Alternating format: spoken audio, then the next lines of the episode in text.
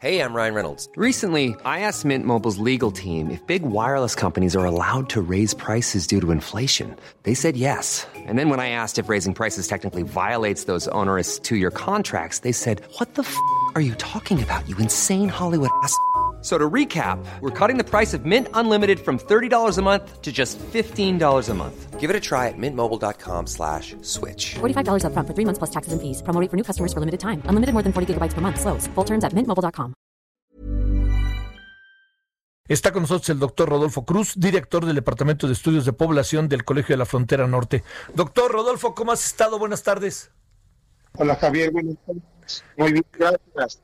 Eh, Gusto estar Oye, a ver, eh, tengo la impresión de que no tenemos muy bien la señal, entonces para que no le suframos al rato desde el principio que veamos cómo lo resolvemos para que quede eh, en buen, este, en buen, eh, que quede bien, que quede fidedigna, pues, ¿no? Y que no le demos vuelta para, este, para no meternos en líos. A ver, a ver, ahora sí me escuchas mucho mejor, Rodolfo. Sí, ya te escucho bien. Sale, muchas gracias. Oye, a ver, eh, la, información que de repente circula es que hay una eh, hay una idea de que mm, los mexicanos que quieren pasar por la frontera de Estados Unidos no los dejan si no son esenciales y de Estados Unidos para acá puede pasar cualquiera. ¿Es cierto eso y qué piensas del mes más? Sí, totalmente. Totalmente. Totalmente cierto. Me- perdón, oigo un eco, me estoy repitiendo. Sí, sí, espérame, no te preocupes. Bueno, sí, preocúpate, nosotros nos ocupamos y ni te preocupes, mejor. Este, estamos arreglándolo. Sí, eh, rápidamente nos dimos cuenta, por eso. A ver si. A ver, a ver ahora, Rodolfo, ¿hay eco o no hay eco? Ok, no, ya, ya quedó bien. Venga de ahí, ahora sí. Bueno, mira, primero es cierto, desde un inicio los ciudadanos estadounidenses nunca tuvieron ninguna restricción para el, para el cruce de norte a sur, es decir, cruzar desde California hacia Baja California, eso nunca hubo ninguna restricción, ningún cuidado, ninguna inspección en cuanto a cuestiones de salud y de eh, cuestiones de, de- de- del COVID-19. Sin embargo, como bien sabemos, de sur a norte sí hubo un cierre parcial, vamos a decirlo, eh, de la frontera para todos los ciudadanos mexicanos, este, aunque tuvieses una visa para poder cruzar, no ibas a poder cruzar si no desarrollabas una actividad esencial, algún trabajo esencial o algún permiso especial para ir a visitar al médico o para alguna otra actividad que se considere por ellos esencial.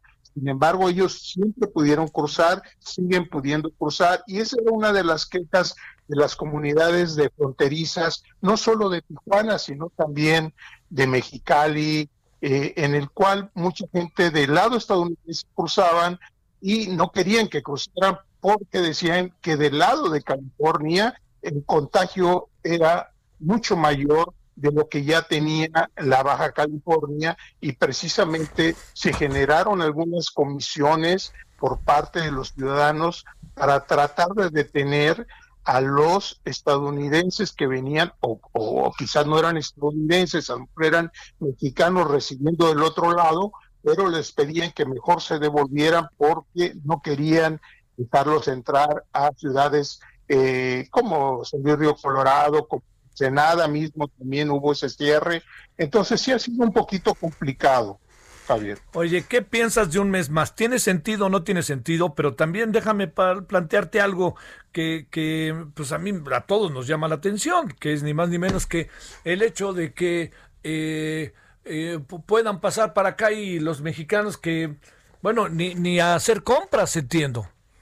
Así es. No, no están pudiendo hacer compras para aquellos que tienen, que sean ciudadanos mexicanos y que cuenten con una visa para poder cruzar. Pues, por supuesto que no pueden cruzar ahorita en este momento. Eso es inequitativo y pero eso, vaya, en esta frontera tenemos muchos años viviendo con esa desigualdad inequidad en cuanto al trato fronterizo del cruce hacia- de un lado hacia otro. Ahora, si tiene o no sentido, mira, si yo te contesto eh, de una forma muy franca, creo que para la mayoría de los que estamos en Baja California, preferimos de alguna manera que como el contagio vemos que sigue siendo mayor del lado de California, pues que no nos vengan a contaminar de este lado y continuar bajando el número de contagios del lado de Baja California. Esto no quiere decir que, por supuesto, todo el sector comercio eh, sí está siendo muy golpeado y les preguntas a todos los restauranteros,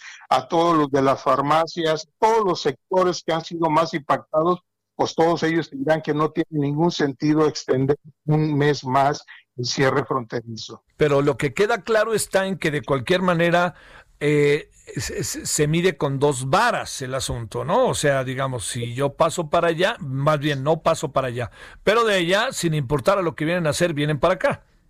Por supuesto. De hecho, eso se ve y se siente y lo, lo vemos cotidianamente los fines de semana, Gabriel, eh, no hay un fin de semana en que no haya fiestas del lado de Tijuana, sobre todo de personas que se vienen a, que cruzan de, de California hacia Tijuana y que se vienen, se quedan acá y ellos sí hacen fiestas, por supuesto, y invitan a medio mundo y, y bueno, eh, eso es una eh, pues mala percepción por toda la comunidad fronteriza nuevamente de esa eh, desigualdad en cuanto al trato fronterizo de los cruces. Quiere decir que los que llegan a Tijuana y luego se pasaban por el puente a San Diego, que era una manera, es una manera maravillosa de pasar, están perdidos, no pasan. Exacto. Oye, a ver, ¿y, ¿y, qué piensas de este mes más?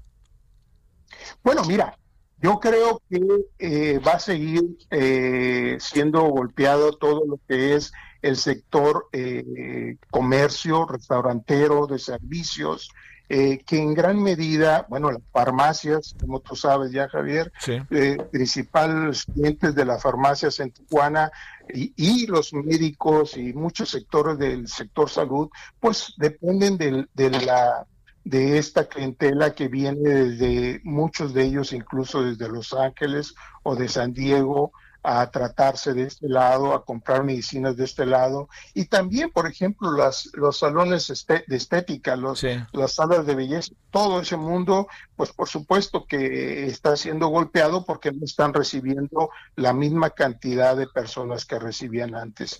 El caso de, por ejemplo, el Valle de Guadalupe, de igual manera, eh, está ahí cierto cierre, eh, aceptan solamente hasta el 30% de comensales, aunque yo sí he visto que ya en este último mes en Baja California, en Tijuana, en Ensenada, ya han empezado a abrir eh, varios comercios eh, y bueno, pues eh, en términos económicos, pues sí, toda esta pandemia ha afectado de manera significativa. Doctor Rodolfo Cruz, Rodolfo, gracias que estuviste con nosotros.